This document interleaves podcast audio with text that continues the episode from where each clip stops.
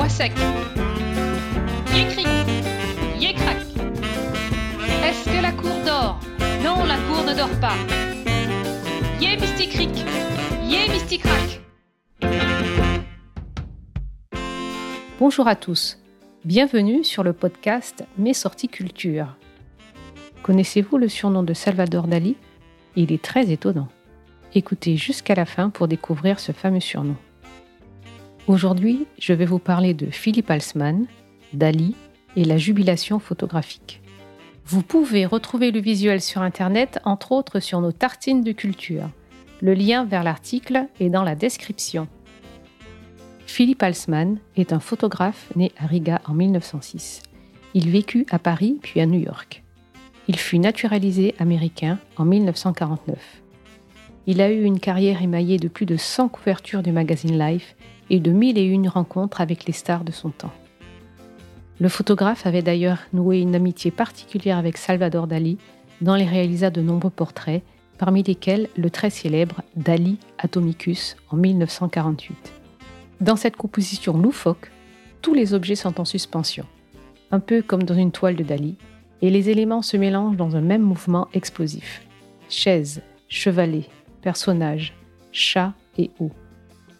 La légende raconte qu'il fallut 28 prises et une séance de 6 heures pour arriver à ce cliché célèbre et qu'au lieu d'utiliser du lait, le photographe opta finalement pour de l'eau.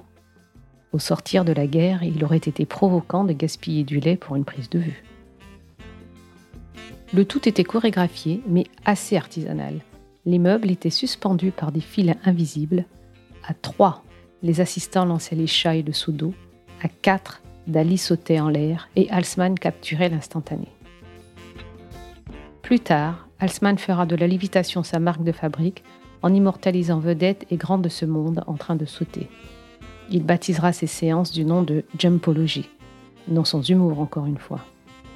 Yé cric, yé crac, yé mysticric, yé mysticrac. Tout aussi facétieux l'un que l'autre, Halsman et Dali ont sans cesse enrichi leur univers mutuel de leur indéfectible amitié.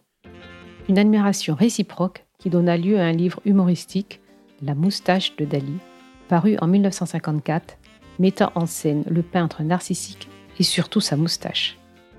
D'ailleurs, ces pages n'ont rien perdu de leur provocation ni de leur fraîcheur. Dali disait en parlant de sa moustache Vu que je ne fume pas, j'ai décidé de me laisser pousser la moustache. C'est meilleur pour la santé. J'en ai toujours quelques-unes dans mon porte-cigarette. Je les propose poliment à mes amis. Moustache? Moustache? Moustache? Et comme personne n'y a jamais touché, j'en conclus que les moustaches sont sacrées. En boitant le pas à Marcel Duchamp, un autre artiste extravagant et plein d'humour, Halsman détourna même la Joconde dans l'un de ses photomontages, affublant la belle italienne du regard halluciné de Dali, de ses mythiques moustaches, mais aussi de ses grandes mains pleines de pièces de monnaie une façon de brocarder gentiment l'artiste, connu pour son amour immodéré de l'argent et son sens des affaires. Rappelons qu'il était tout de même surnommé Avida Dollar par André Breton. Avida Dollar est l'anagramme de Salvador Dali. Je vous remercie pour votre écoute. J'espère que cette découverte culturelle vous a plu. Je vous invite à aller sur la plateforme d'écoute de votre choix pour nous laisser 5 étoiles ou un avis. Nous nous retrouverons dans deux semaines pour un nouvel épisode. Abonnez-vous à notre podcast Mes sorties culture pour ne rater aucun épisode.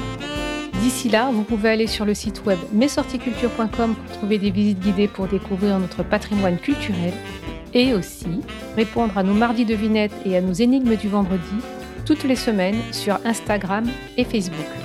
Tous les liens sont dans la description. À bientôt!